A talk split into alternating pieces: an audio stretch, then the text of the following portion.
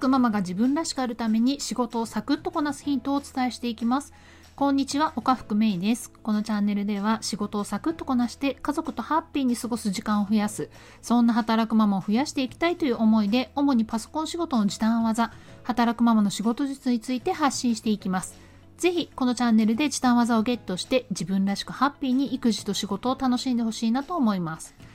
今日は授業参観ではないんですけどあ、まあ、本当のね授業参観明日なんですけれども、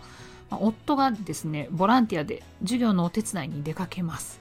まあ、クラスごとにねやることは違うようなんですけれども小学5年生の長女のねクラスが竹でね何かを作るらしくてね、まあ、そのお手伝いということでね夫が借り出されました。もうねこういうのも在宅勤務になったからねできるようになったんですよね。もう在宅勤務じゃなきゃこんなことできないですね。でテレワークでね家族との触れ合いの時間が増やせるっていうのはやっぱりね本当だなって思います。春先のね緊急事態宣言の時は大変でしたよね。だけどまあそれでもねあれはあれで幸せな時間だったなって今ね私はそう思っています。さて今日はねご質問をいただきましてそれにお答えしていこうかと思います。多分同じお悩みをお持ちの方も結構いるだろうしまあ私もね同じような悩みにぶち当たったことがある、まあ、そんな話なんですね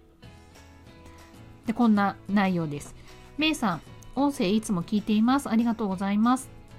職場では特注で作られたシステムを使ってする単純作業もあるんですがそうすると回す作業になっちゃうんですよね。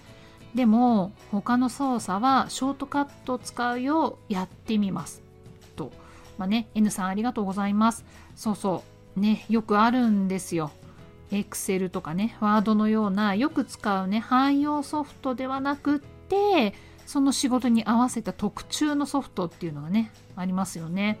私の会社でもコミュニケーションツールがねこの特注ソフトなんです。だからショートカットキー操作がねうまく使えないんですよ。働いてくれないんですね。もうこれはね非常に困ってます。もう社内メールをねしょっちゅう出すのでショートカットキーが使えないと非常にもう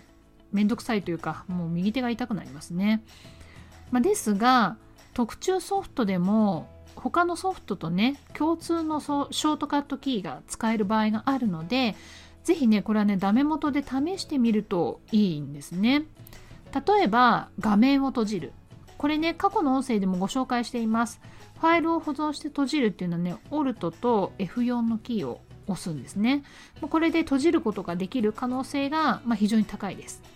それからカーソルの移動。カーソルってあの文字をね打ってる時に出てきてる点滅してる縦棒線ありますよね。あれなんですけれども、まあ、これをね隣の枠に移動させたい時にはタブキ。ーこのねタブキーによる移動で便利なのが例えばインターネットで何かお申し込みフォームとかのね時に一つの枠でね入力が終わったらタブキーをね、ぜひ押してみてください。そうすると、次の枠にね、カーソルが移動させることができるんですね。まあ、そういう操作なんです。まあ、こういうのもね、ブラウザを利用したソフト、特注のソフトだったら、カーソルの移動をね、タブキーでできる可能性があります。そして、